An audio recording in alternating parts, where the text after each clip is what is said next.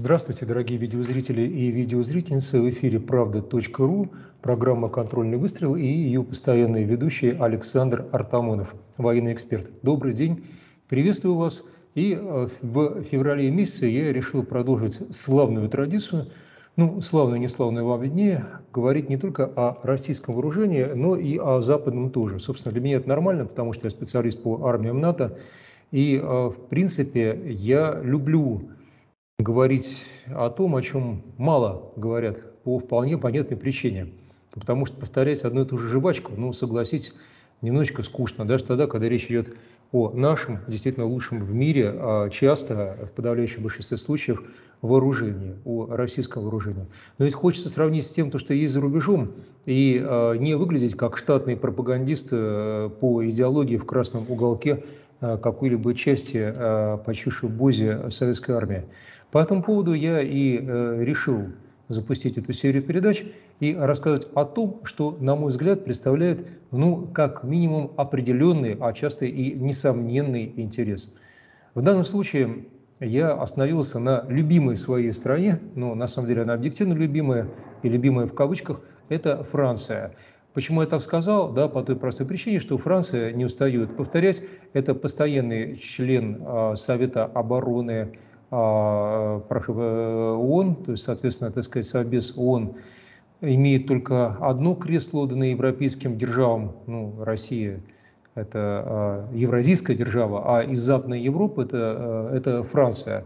Великобритания в данном случае не в счет, я ее континентально не считаю, но даже если мы ее посчитаем, то напомню, что у Великобритании нет независимого собственного стратегического потенциала, он слит с американским. Так что не спешите меня в чем-то как говорится, уличать или обличать. Но это так, к слову. Французы действительно нередко предлагают весьма-весьма оригинальные решения. Ну, достаточно вспомнить их истребителя Dassault, весьма-весьма неплохой. Dassault вообще считает себя специалистом по э, сверхзвуку, не гиперзвуку, а сверхзвуку звуку, это, естественно, космодромы и прочее, и прочее. Правда, в том, то, что касается пехоты, так сказать, наземных частей, то тут у французов по стрелковому оружию было некое, ну, я не знаю, недоразумение или нет, это им судить, с 2000 года, 2000-2001 они больше не производят свой автомат любимый, который а, в просторечии французские военные называют горбатый, это ФАМАС, перешли они на Хеклер Ункох, а ФАМАСа догуливает свои, так сказать, э, последние годы ну, до полной амортизации данного изделия. И вот, э, тем не менее, все эти слова были вполне а, к месту. А, дело в том, что французы действительно, хотя и любят свое оружие, но используют его там, где оно технически и, главное, экономически оправдано. То есть не по принципу «я сделал лучше, потому что сделал я», а по принципу «я сделал лучше, использовав опыт других и доказав самому себе, что мне его выгодно покупать». Вот такая длинная-длинная преамбула, то есть вводная часть, для того, чтобы сказать а, простую вещь. В то время как э, весь, э, можно сказать, мир бьется в истерике по поводу возможного вторжения России, куда на Украину – у нас Джевлин, такое а, буквосочетание, просто не сходит с экранов. Это ПТРК, то есть противотанковый ракетный комплекс Джевлин. И вот э, Джевлин, Джевлин везде, едва ли не чудо оружия, мы все говорим о Джевлине. Кстати, в переводе с английского и с французского между делом, это значит дротик. Ну и, собственно, такое ощущение, что без этого нет ни Стугны, э, ни Корсара, это украинские средства, ни старого, доброго, проверенного полувековой давности Фагота, ни наших новых систем. А вот ничего нет, есть только исключительно вот этот самый замечательный Джевелин. Я а, как раз по этому поводу заинтересовался проблемой и а, сам для себя выяснил, чем решил поделиться, что на самом деле похоже, что лучший комплекс в мире ну, на сегодня последнего поколения – это французский комплекс. Это так называемый ММП, то есть а, Мария, Мария, Павел, ММП, французское сокращение – для знатоков могу его расшифровать. Миссиль Моен Порте, буквально ракета средней дальности. И недаром тут не говорится о ПТРК, то есть противотанковая ракета. Почему она не называется противотанковой? Ну, для этого сначала все-таки еще несколько слов о Джевлине. Я не кидаю камень в то, что бывает хорошо где-то в других местах, чем в Европе. Да, Джевлин, наверное, интересное техническое решение. И тут любопытно, что французы в момент отказа от собственного чистого ПТРК, вот это действительно был ПТРК Милан, Милан, ну, так сказать, семейство воробьиных, опять-таки переводе французского языка, э, так сказать, э, соколиных воробьиных, но не орнитолог, ну, птичьих. Так вот, в отличие от э, Милана, вот этого самого, Джевлин, Джевлин был действительно новым словом в технике. И в чем-то, наверное, он совершеннее даже фагот, хотя неизмеримо дороже. В чем-то, э, мы, я не раз говорил, в чем мы можем на этом остановиться, но вопрос не в этом. Вопрос а, в том, что а, вот этот самый Джевелин французы сначала купили. И на тот момент, когда отказались от Милана, было это где-то на стыке а, последнего десятилетия, после, прошу прощения, последнего года, первого десятилетия нового миллениума, то есть 2010-2011, Милан был снят с вооружения, и а, тут вот, э, в принципе, был закуплен Джевелин. И начинается самое интересное. Что начинается? Смотрите, я не просто сказал последние годы первого десятилетия. В одновременно с закупкой а, французы решили а, начать разработку а, собственного исследования в этой области. И с 2009 года официально эти работы ведет MBDA Missiles, и полностью MBDA или MBDA Missiles Systems. Ну, system или Systems это, как всегда, нередко в военных обозначениях. И вот этот самый МБДА или МБД, как угодно по-французски, просто МБДА, как по-русски, получает заказ от французской армии на 400 пусковых установок и 2850 ракет к ним. Дело не в заказе, естественно, любая страна пытается что-то разработать. Дело в ТЗ, то есть списке требований весьма-весьма оригинальных, предъявляемых к данной разработке. А между делом французы используют какую-то ограниченную партию Джевелин, которую закупили для своей армии, использовали точнее. И вот в 2014 году впервые комплекс, вот этот самый ММП, демонстрируется полностью в собранном состоянии и виде на Евросаторе 2014.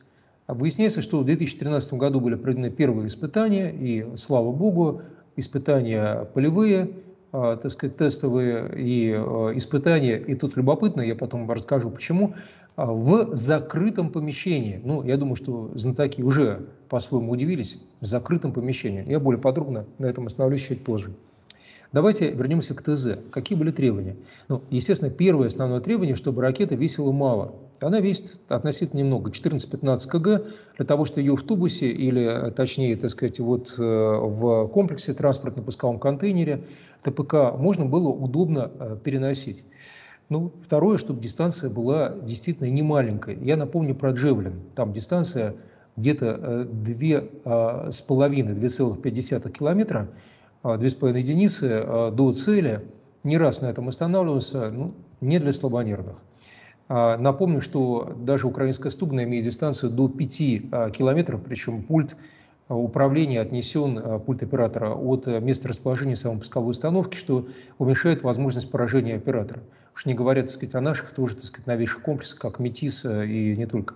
Но возвращаясь к Джевлину, а, смотрите, тут э, действительно любопытно. Джевлин 2,5. А у французов что? А у французов 4,1, 4,2. Поменьше, чем у Стугна, но эта ракета совершенно другая. И она именно что не только противотанковая и не столько противотанковая. Об этом дальше. Сначала про некоторые другие требования. Смотрите, длина ракеты 1,3, ну, ничего особенного. Длина контейнера а, транспортно-пускового 1,4, то есть чуть больше. Естественно, он а, пластиковый, естественно, с заглушками герметическими с обеих сторон тубуса.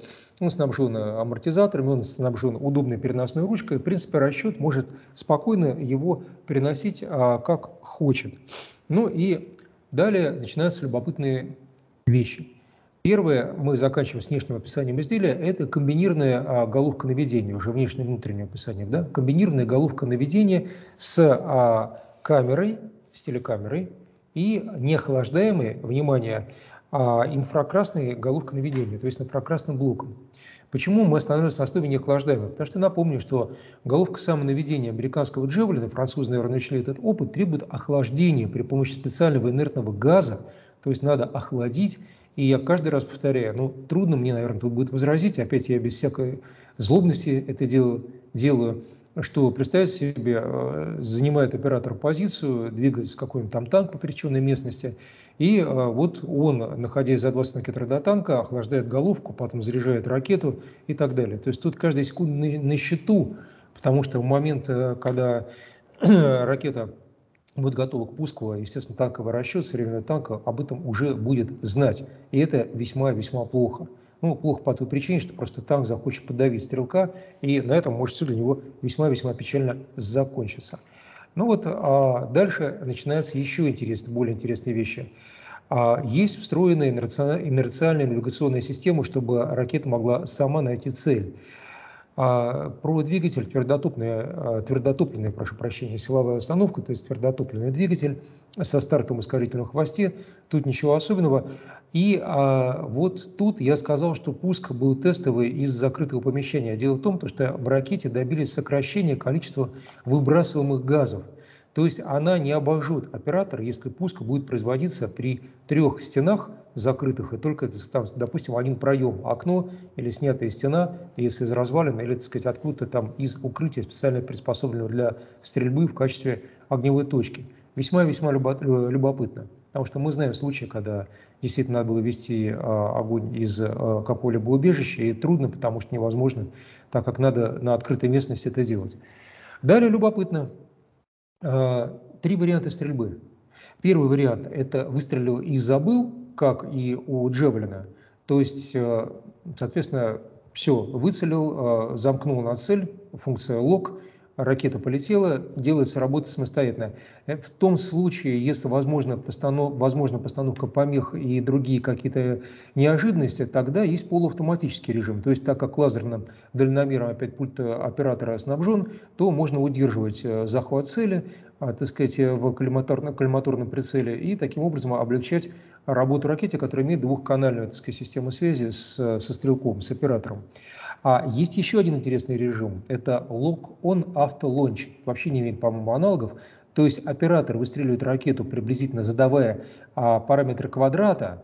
Далее, когда ракета долетает до нужного квадрата, он с ней выходит на связь и тут вводит дополнительно координаты цели. Это возможно. Или включает, соответственно, так сказать, потому что ввести а, вряд ли возможно при такой скорости полета, включает а, камеру и наводит дополнительно ракету на цель. То есть она летит без связи, просто зная квадрат, поэтому нужна своя навигационная система, а потом выходит на связь. Аналогов я не знаю. Ну, вот еще есть один режим, тоже очень интересный. Это использование кинетической энергии без взрывателя. То есть оператор может отключить взрыватель как заранее, так и во время полета ракеты до цели. То есть можно использовать чистую кинетическую энергию для снайперского выстрела и разрушения чего бы там ни было, при том условии, что а, взрыва как такового боевой части не будет. Это вот действительно, мне кажется, любопытно и необычно. Ну и таким образом, так сказать, есть щадящий эффект, если так можно выразиться. Теперь про боевую часть. Она тандемная кумулятивная, как это водится у подобных ракет. Очень интересно, потому что пробивает а, или а, тысячи миллиметров гомогенной стали, или двухметровое а, бетонное укрытие, то есть 2 метра бетона. И вот тут мы подходим к еще одной интересной особенности. Ракета годится для стрельбы не только по танкам, не только по самоходной технике противника, но по и огневым точкам, по различным, так сказать, укрепрайонам, то есть а, по каким-либо наземным целям. А, и это действительно необычно в принципе, даже по низколетящим, относительно неторопливо воздушным целям, то есть, наверное, вертолетам. И а, а, восходящая траектория, потому что располагается а, пуск ракеты слегка а, вверх, смотрит тубус, то есть пусковая установка немножечко по восходящей, это дело очередной раз демонстрирует и показывает. То есть стрельба ведется по широкой, широкой номенклатуре цели. Это очень необычно для ПТРК.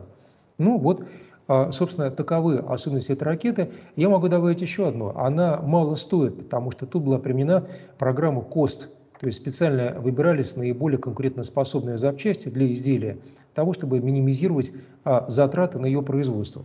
И могу сказать, что это уже увенчалось успехом, потому что вот недавно прочитал очень интересное заявление бригадного генерала шведской армии Микаэла Фризела, который заявил о том, что в 2022 году после проведения тестовых испытаний шведская армия будет тоже брать и закупать эту ракету. Так что, как говорится, не Джевелином единым живы НАТО, ну и, собственно, надеюсь, что и нам а, есть а, что подсмотреть и, возможно, использовать в собственных разработках у а, наших а, вовсе не партнеров, скажем так. Благодарю вас за внимание. В эфире был Александр Артамонов, программа «Контрольный выстрел». Смотрите и слушайте правда.ру. До свидания, до новых встреч в эфире, друзья.